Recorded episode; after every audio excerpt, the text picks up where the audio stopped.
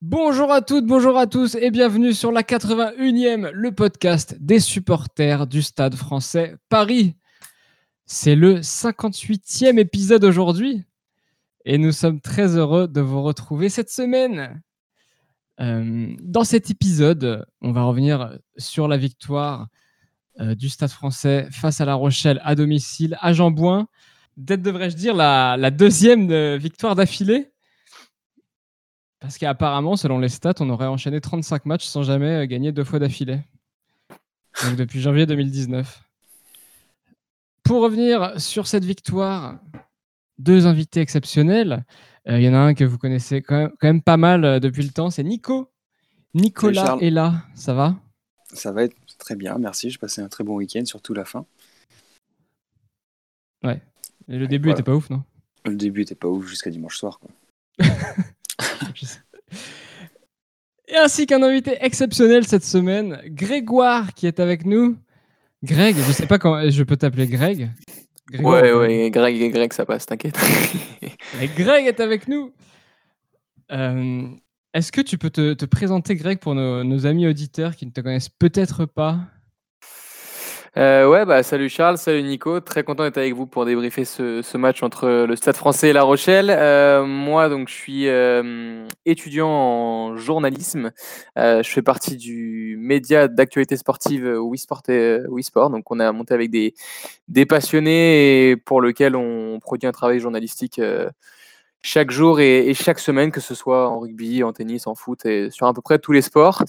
Et euh, je suis également abonné à Jambouin depuis 5 euh, ou 6 ans. Bon, cette année, en l'occurrence, euh, on s'est pas réabonné vu la situation, mais c'est uniquement vu la situation et on devrait reprendre des places l'année prochaine.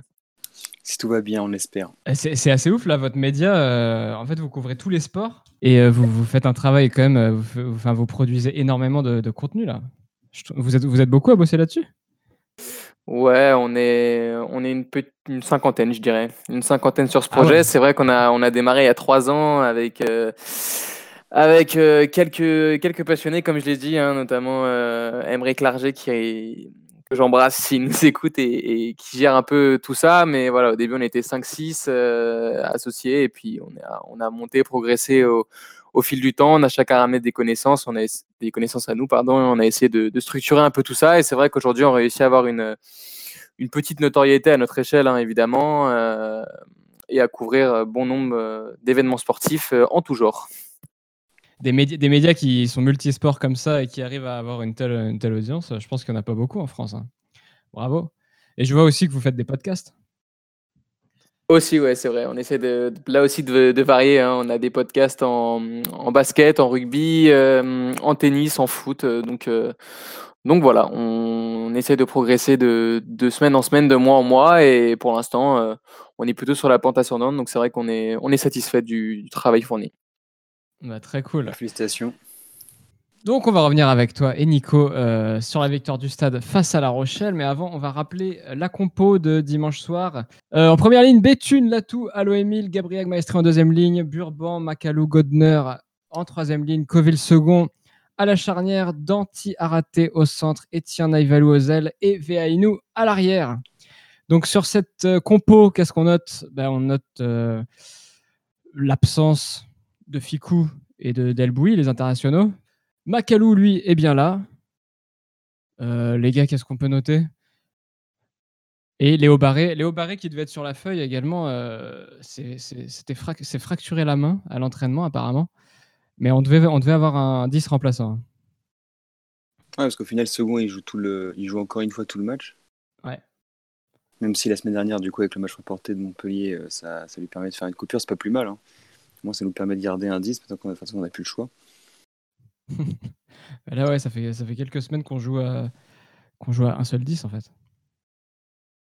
Mais c'était bon, c'était l'occasion de, donner sa chance à Léo Barré. Dommage qu'il se soit blessé. Mais on a tous bien envie de le voir là. Hein. Mmh. Surtout les belles prestations de euh, second. ouais, carrément. Vas-y. Et, euh, Emile, euh, capitaine à nouveau à Jean je trouve ça. Bah, ça marque encore une fois. On parlait à chaque fois des capitaines à chaque épisode. Mais sur les matchs important, j'ai l'impression que Emile prend le capitaine. Ouais, je crois que ça lui fait pousser un peu des ailes. euh. dès qu'il est capitaine, il se prend un jaune, non? Ouais, ou rouge, ouais, c'est ça. Euh, ouais, au final, euh, donc sur le papier, pas de, pas de grande surprise, hein, mais le- la victoire était, était ailleurs, était plutôt dans, dans l'état d'esprit. Euh, on va quand même rappeler le classement, même si vous vous doutez bien qu'il ne veut pas dire grand-chose, étant donné que tout le monde n'a pas joué le même nombre de matchs. Mais donc on est huitième avec 19 points, 4 victoires, 3 défaites. Non, combien? Deux, bo- deux au bonus ou 3 Trois. pas les bonus. 3 bonus? Ouais, trois bonus. Deux offensifs et puis un, un, un défensif contre le Racing. Donc, mais ce qu'il faudrait plutôt noter, je pense, c'est le, le nombre de points après cette journée. 19 points. C'est quand même un, un beau bilan. Oui, Bah, bah, c'est vrai qu'on n'avait plus l'habitude de ça depuis, depuis plusieurs saisons. Quoi. ouais, c'est clair. Et puis après, quand tu regardes aussi les, les matchs, alors ok, on va gagner deux fois à l'extérieur contre Agen et, et Castres, mais euh, qui sont pas, qui n'étaient pas les équipes en meilleure forme en début de saison, toujours pas maintenant pour Agen. Mais, euh, mais c'est c'est la défaite contre le Racing Bayonne, on va pas revenir encore dessus, mais c'est celle-ci qui nous met dedans. quoi. Ouais, mais d'un autre côté, cette défaite, euh, j'en avais parlé pendant l'épisode, mais enfin, selon moi, cette défaite, il n'y a pas que du négatif hein, sur, ce- Ouais, sur oui, cette non, défaite. clairement, clairement. Ça fait plusieurs matchs qu'on voit du jeu plaisant, ça c'est sûr.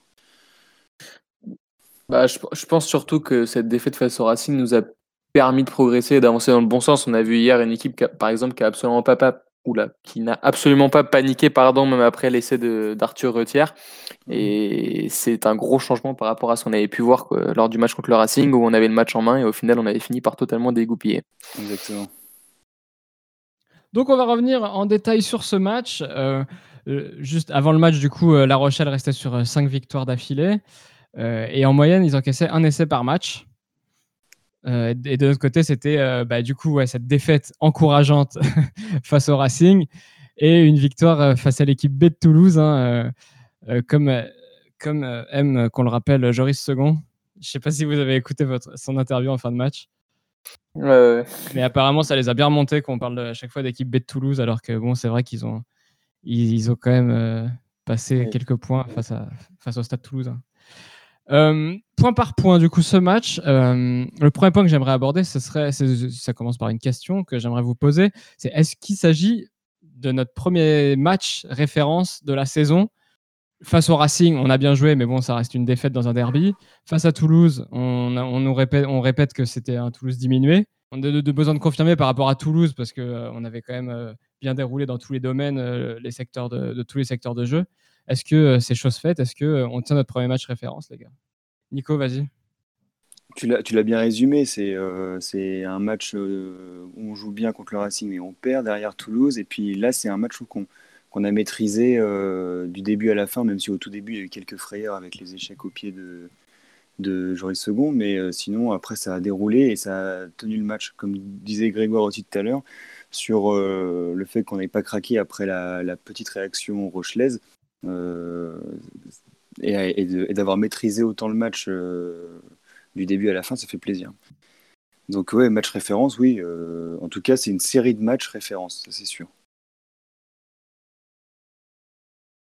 Moi, moi aussi, voilà, je vais, je vais rejoindre euh, Nico sur, euh, sur son avis. C'est vrai que bon, il y, a eu il y avait eu la victoire à Castres, euh, qui dans le jeu, euh, bon, c'était pas satisfaisant, pas forcément satisfaisant, mais en même temps, c'est notre premier match officiel depuis huit mois. Il y avait eu le Covid, euh, enfin la Covid qui était passée par là cet été. Contre Toulouse, effectivement, l'équipe toulousaine était quand même très diminuée, il faut le reconnaître.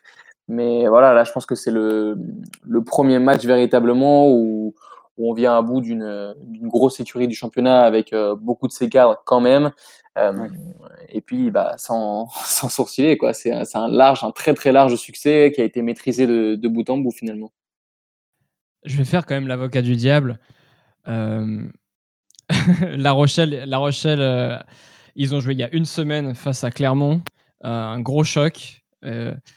Et ils sont peut-être arrivés un peu plus diminués que, que nous qui avons eu euh, du coup deux semaines de préparation pour ce match. Mais je fais l'avocat du diable. je- il fallait que quelqu'un le rappelle dans cet épisode. Ouais, non, probablement, c'est vrai, mais après, on parle aussi également du, du rythme euh, effrayé du top 14 qui, alors forcément, tu as, des t'as des week-ends où ça fait du bien de se reposer, et d'autres week-ends où, à force de repos, c'est c'est pas, pas terrible non plus. Je pense que ça, reste quand même un match référence, même si l'avocat du diable a peut-être un peu raison. Mais... Ouais, ouais, c'est clair. Surtout que Quesada avait rappelé cette semaine euh, qu'il aurait peut-être même préféré jouer à Montpellier. Hein. On sait que le match avait été reporté pour cause de, Covid chez les, chez Héroltais. Mais, euh, mais voilà, c'est vrai que souvent, euh, surtout dans ce début de saison un peu particulier où il y a souvent des reports liés à, à la Covid, les équipes, après c'est très particulier, mais en tout cas, je sais que du côté du Stade français, on aurait bien aimé enchaîner à Montpellier et même le fait d'avoir une semaine de plus de repos, c'était pas forcément une bonne nouvelle. Le deuxième point qu'on va aborder, c'est quand même euh, Macalou. On n'a toujours pas cité son nom depuis le début de l'épisode, euh, mais euh, un match énorme de Macalou, deux essais et demi, j'ai envie de dire. il y avait un essai qui était. il, est, peut-être un peu grand, mais s'il avait, était un peu plus petit, il aurait peut-être eu ce ballon qu'il avait juste à ramasser pour aplatir dans l'embut. énorme match de Macalou, rapide, puissant. Il a même mis un raffut de l'enfer à Plisson là, qui essayait de revenir un, game changer, j'ai envie de dire, là, sur ce match. Grégoire Oui, bah, de toute manière, c'est assez euh, fidèle à lui-même, j'ai envie de dire. Hein. Pour moi, c'est le, meilleur Parisien sur les trois dernières saisons. Euh, il est très mobile pour, euh, pour un troisième ligne, il est puissant. et puis, c'est vrai que j'ai l'impression qu'hier, on a un peu délégué des tâches défensives pour pouvoir le libérer, notamment sur, sur l'aile droite, donc de là où sont venus ces deux essais. Mais voilà, c'est un joueur qui, euh, malgré son gabarit, euh, qu'on peut trouver assez fit, contrairement à, à, euh, d'autres avants, est très puissant, très mobile, très rapide aussi, finalement, très intelligent. Et il fait des différences ballon en main qui sont, qui sont folles. Quoi. Ah, c'est clair, Macalou, hier. tu veux déclarer ta flamme? sur, sur, sur, sur l'aile droite, c'était, c'était incroyable. Tu, vois, tu le voyais de se mélanger entre Veainou, Naïvalou à, à merveille. Euh, et, comme tu disais, il, il peut-être un peu moins présent en défense du coup sur, euh, sur ce match-là, mais, mais derrière, Loïc Godner, mention euh, spéciale aussi pour lui, qui, qui en défense fait un match énorme, je crois, avec, avec 20 plaquages. Ouais, ouais, t'imagines, t'es un, es un ailier qui souvent n'ont pas des gabarits énormes, les ailiers, tu te retrouves face à Vayaïnou et Makalou dans tes 5 mètres, là, tu fais ce que tu peux. Hein. Euh, et justement, en parlant de, Macalou à l'aile, euh, ça, m'emmène sur mon troisième point qui était euh, la patte de Quesada, qu'on voit petit à petit mûrir match après match. Je trouve que depuis quelques matchs, on commence à, voir un peu une identité de jeu du stade français, c'est-à-dire des, des, mecs qui vont pas s'embêter avec le ballon lorsqu'ils sont dans leurs 50 mètres. Donc j'ai l'impression que dès qu'on est dans notre moitié de terrain, on va demander à Second de taper au pied pour mettre en difficulté l'adversaire. Et on va pas s'ennuyer non plus avec énormément de temps de jeu à, faire d'un bout à l'autre du terrain. Ça veut dire que, que, ouais, si ça passe pas au bout de 3-4 temps de jeu, on va vite utiliser le pied pour, pour essayer de, varier. Et, également, également une grosse défense. Ça, ça a cherché l'aile euh, régulièrement hier. Bon, après, en même temps, s'il y avait, il y avait Macalou en fac. ça, ça passait vite à l'aile. Donc ça, ouais, ça, ça, allait super vite d'une aile à l'autre. Ça, ça m'a plu, ça fait euh, Pat Quesada. Mais je trouvais que justement, cette, hein. euh, cette grosse défense, mais euh, enfin, pour rester sur l'attaque, la, justement la défense rochelaise qui montait, euh, déjà qui était réputée pour être la meilleure top 14 sur le, sur le début de saison, et, et, qui remontait, qui montait si vite que derrière, avec la vitesse de, des gars comme Makalou, Veainou, Naïvalou notamment, ils étaient vite dépassés. Quoi. Et donc là, c'est c'était simple pour faire un, pour créer du décalage, un surnombre, et puis, euh, et puis ça filait à l'essai. Je crois que, c'était euh, super bien joué tactiquement de la part de, de, de, la part des Parisiens hier soir. Ouais, bah après c'est vrai que euh, c'est ce que Quesada globalement, ce sur quoi Quesada s'attarde depuis le début de saison. Hein, bah, J'ai la chance d'assister aux, aux, conférences de presse et c'est vrai qu'à chacune de ses sorties, il nous rappelle que que l'essentiel pour le Stade Français aujourd'hui, c'est de se retrouver une, rugby, de, de, progresser, de montrer la bonne attitude sur le terrain. Et c'est vrai qu'on a l'impression qu'il y a un vrai travail de fond et un vrai travail progressif qui est effectué. Euh, tout le monde tire dans le même sens, tout le monde est dans le même bateau avec des finalement des, des gens qui sont à, la tête du, du bateau Stadis, j'ai envie de dire, qui connaissent bien l'institution, euh, qui accordent une véritable importance, euh, que ce soit aux notions de valeur, euh, aux notions de d'esprit d'équipe, enfin tout un tas de, choses comme ça qui sont vraiment très importantes au, haut niveau. Et voilà, ça fait vraiment plaisir de voir ce stade français euh, tirer dans le même sens avec une, réelle identité qui commence en tout cas à se, à se à se, dessiner pardon, et qui tend à se, à se concrétiser ces prochaines semaines. Ouais, et on, voit que, que dès le début de saison, Casada avait annoncé qu'il voulait vraiment faire tourner, donner, donner, enfin que tout le monde se sente prenne ses responsabilités dès qu'il était titulaire. Et on voit par exemple des mecs comme Araté, je trouve, qui avaient parfois du temps de jeu par-ci par-là. Aujourd'hui, hier, dimanche soir, qui était titulaire au centre et qui a vraiment pas déçu, quoi, qui nous sort un gros match. Ouais, c'est vrai qu'hier, tu peux citer tous les Parisiens, parce que quand, tu as une équipe qui, qui, qui, roule comme ça. je trouve que c'est un bon exemple à rater, parce qu'il il, démarre rarement et, et, voilà, il a, il a rarement la, chance d'être étincelant sur le terrain, mais hier, il nous a vraiment démontré toute sa, toute sa palette. Quoi. Bah, c'est vrai que bah, hier, il profitait du, de l'absence de Delbouis et de, et de Ficou, qui fait qu'au final, on n'avait que, que, deux centres qui étaient à rater et, et Danti sur la feuille. Mais voilà, c'est vrai qu'à rater, il, il revient d'une grosse blessure et ça fait plaisir de le voir prendre des initiatives. En tout cas, on a l'impression qu'il prend confiance au sein de cet effectif. On l'a vu franchir à diverses euh, reprises, ce qui n'était pas forcément le cas avant. Donc c'est vrai que ça fait, ça fait plaisir pour, euh, pour ce joueur. Avant de revenir aux individualités, euh, un autre point, un point négatif cette fois, la discipline. Si on, si on, a un gros chantier dans cette équipe encore à régler, c'est peut-être celui-là. Trois cartons jaunes encore hier. Euh, Mais il y a du mieux. Hein. il y a du mieux. il y a du mieux dans le sens où, euh, euh, alors je sais plus le nombre de fautes exactes. Moins de fautes, mais, plus de cartons. Entre, je crois que c'était 9 fautes, il me semble, et, mais, mais, du coup sur les 9 fautes, 3 cartons. Allo Emile, Godner et Vaino qui, qui, prennent leur jaune. Et les trois sont un peu pareils. À chaque fois, les gestes d'anti-jeu, c'est vrai que c'est c'est pas malin. Surtout Allo Emile à la cinquième ou quatrième minute. Ouais, T'es capitaine. C'est des choses un peu incompréhensibles quand même. Euh. Enfin, hier à l'OM moi j'étais scotché.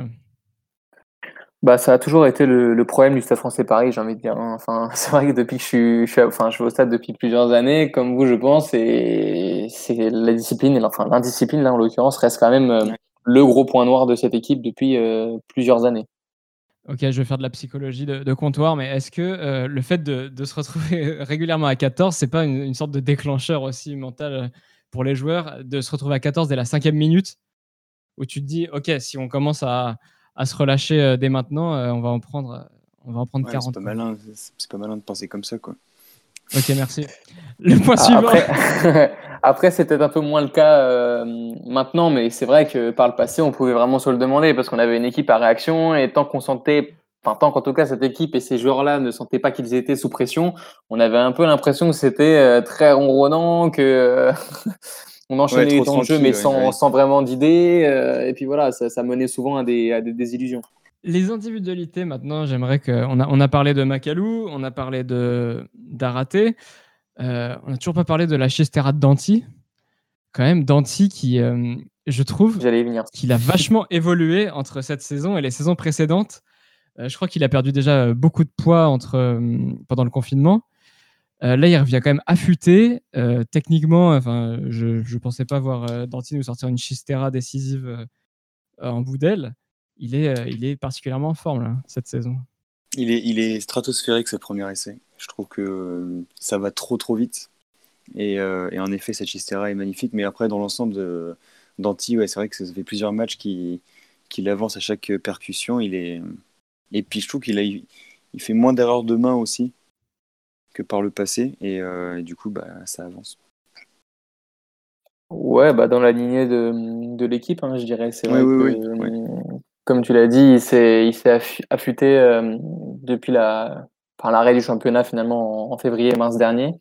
Mais dans la ligne de l'équipe, je dirais, beaucoup plus juste tactiquement, techniquement, surtout qu'on a vu très très peu de, déchets techniques hier dans l'équipe, je trouve. Euh, et en tout cas, euh, voilà, depuis le début de saison, ça monte euh, progressivement en régime. Et en tout cas, c'est c'est que du bon pour la suite. Après, en termes d'individualité, moi j'aimerais quand même noter le début de saison de Joris Second, qui fait un début de saison absolument stratosphérique. enfin, je, je, le trouve en tout cas. Euh, bon, sa force, sa puissance au pied n'est plus à démontrer. Et même en dehors de ça, je trouve qu'il oriente parfaitement le, le, jeu parisien. Hier, il a gagné son face-à-face -face, à Plisson. Et quand on voit les, les prestations de Plisson depuis, pareil, le début de l'année et même depuis qu'il depuis qu'il est arrivé à La Rochelle, c'était pas une chose forcément évidente. Donc euh, voilà. Après, s'il fallait en retenir peut-être même un troisième, voire un quatrième, je nommerais Latou et, et Veillanou.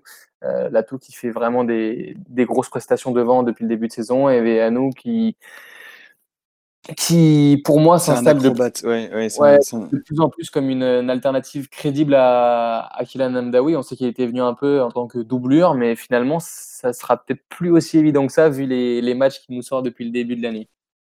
je suis d'accord avec toi, c'est une, une, vraie pile. Euh, il avance sans cesse, il est un peu acrobate. Je trouve aussi à un moment, il y a une action euh, hier soir où le, l'arbitre siffle pour je sais plus quelle euh, raison et euh, continue, les défenseurs continuent d'essayer de l'attraper et euh, il s'en sort dans un trou de souris. Je trouve ça, bon, même si l'action avait été finie, hein, mais je, je, le trouve, euh, je trouve incroyable ouais. là. Et pour revenir sur second, je pense que c'est le rugby moderne qui voudra ça à l'avenir, mais une pénalité à 50 mètres, à 55 mètres, c'est trois points pour nous, quoi. Et ça, c'est vraiment un gros plus euh, dans une équipe, d'avoir un buteur aussi puissant et aussi précis. J'aimerais bien que quelqu'un fasse des stats, euh, euh, un ratio éloignement des poteaux précision. Mais c'est quand même exceptionnel. Et surtout qu'il craint pas la pression parce qu'il rate ses premiers coups de pied. Et puis petit à petit, il est juste à la mire.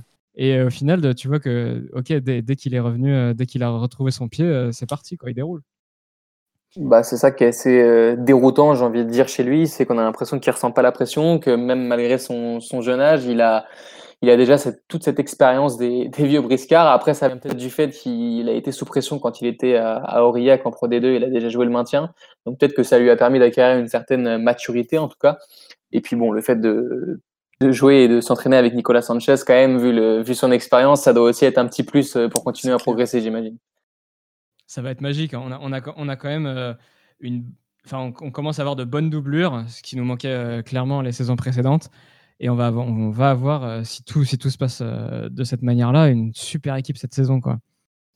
Bah, et puis quand tu vois la prestation des Argentins face à la Nouvelle-Zélande, les trois meilleurs joueurs de l'équipe limite, ça a été les trois joueurs du Stade français Paris, ça fait plaisir. Quoi. Carrément. c'est tentant, ça donne envie.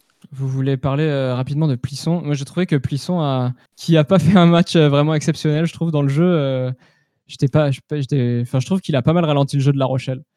C'était compliqué pour lui derrière un, un pack qui recule, enfin qui recule ou qui en tout cas pris avec une, excellente défense. c'était, c'était pas simple, je trouvais, pour, pour la charnière. je sais plus qui il était le début de mêlée de Rochelle. Et ça doit pas être facile non plus de revenir à Jambouin. Bon, après, je crois que c'était pas la première fois qu'il revenait à, à Jambouin avec, euh, avec La Rochelle, c'était la deuxième ou, troisième fois.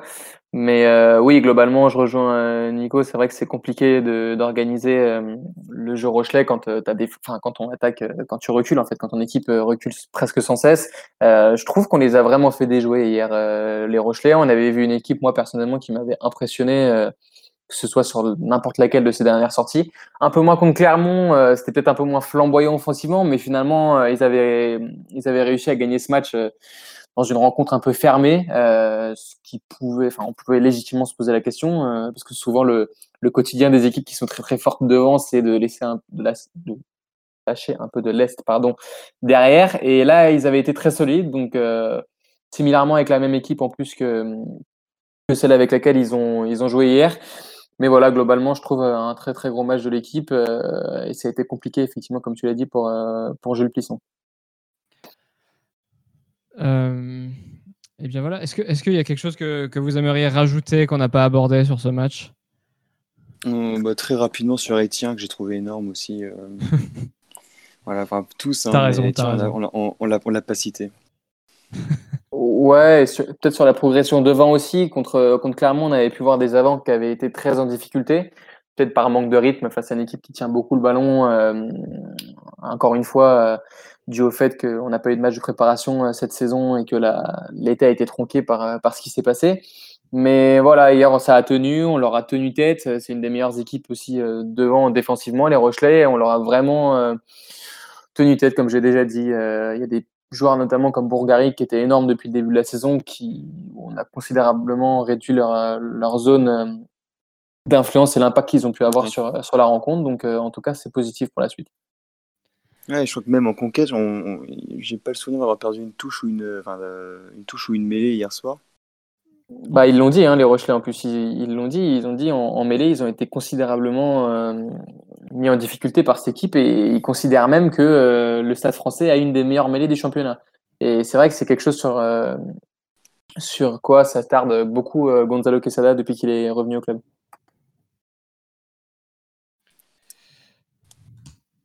Eh bien, merci les gars. On va, on va maintenant passer aux, actus du stade, ou du moins à l'actu, à moins que vous en ayez une autre, mais euh, le calendrier de la Challenge Cup a été dévoilé. Euh, on va donc jouer Trévise et Cardiff.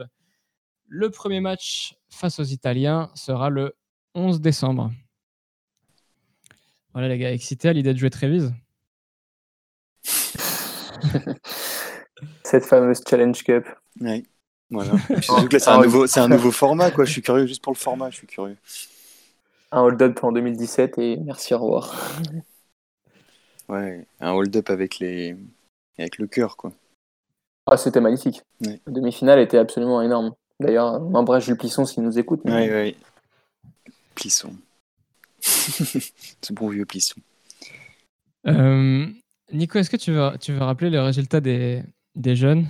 Et des je, je, crois que, je crois que les féminines n'ont pas joué ou j'ai pas vu de, de résultats. Je suis pas sûr que le match ait repris. En tout cas, les, les espoirs euh, ont effectivement joué euh, et ont gagné face au Stade Montois euh, sur le score de 31 à 19 à l'extérieur.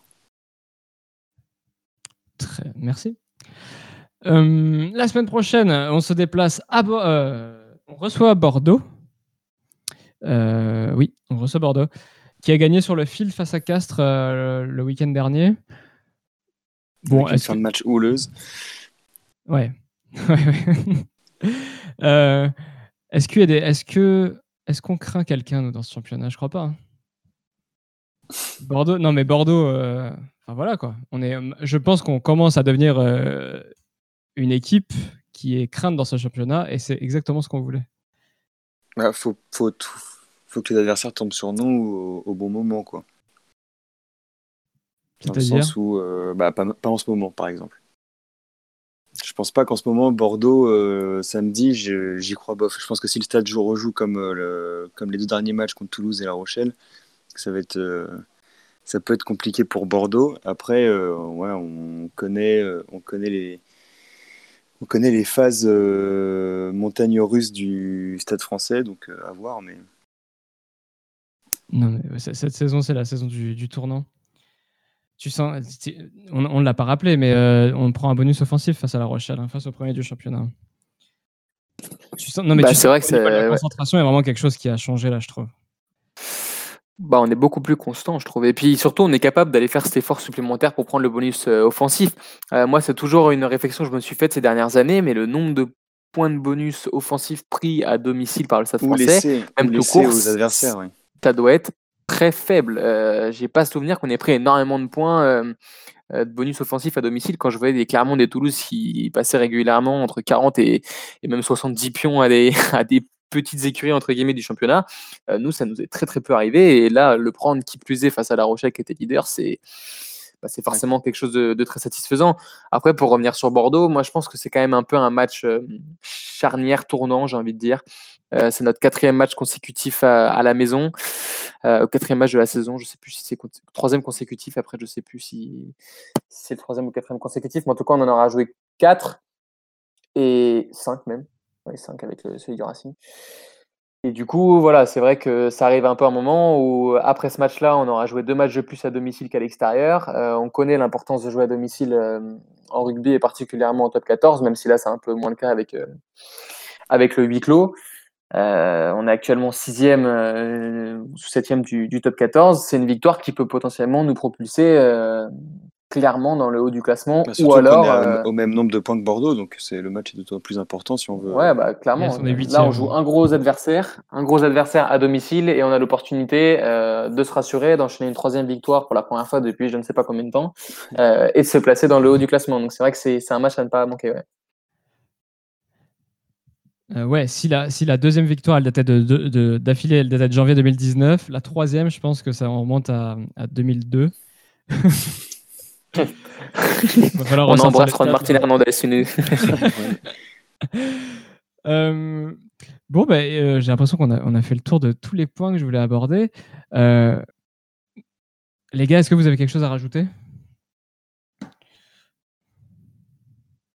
C'est bon pour ah, moi. Bah, Ouais, espérer que, que cette dynamique se, se poursuive, qu'on n'ait pas beaucoup de blessés, que, que les, les cadres soient performants, que ceux qui composent le banc euh, essaient de tirer leur épingle du jeu et qu'on ait une, une, concurrence qui soit saine pour, euh, pour performer face à n'importe laquelle des équipes. Mais c'est vrai que globalement, j'ai l'impression que d'autant plus à domicile et depuis quelques semaines, on n'est plus euh, dépendant de la performance des autres équipes. C'est-à-dire que, et on l'a encore vu hier soir, on est capable de, de prendre des initiatives et de contrôler le tempo du match.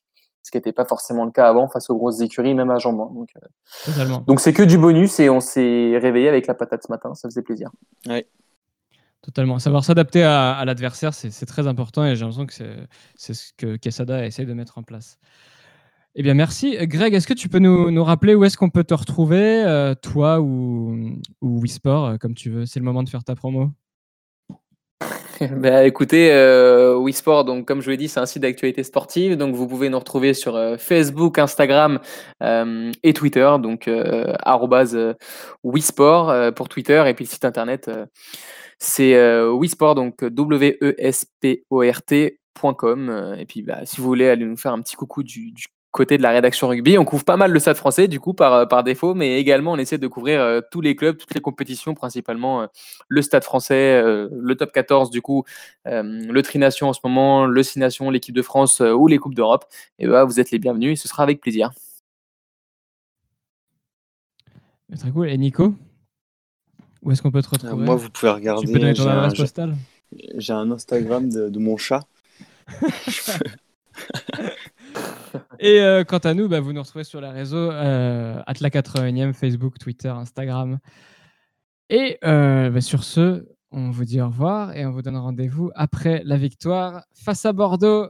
Bonne semaine à tous. Salut. Salut.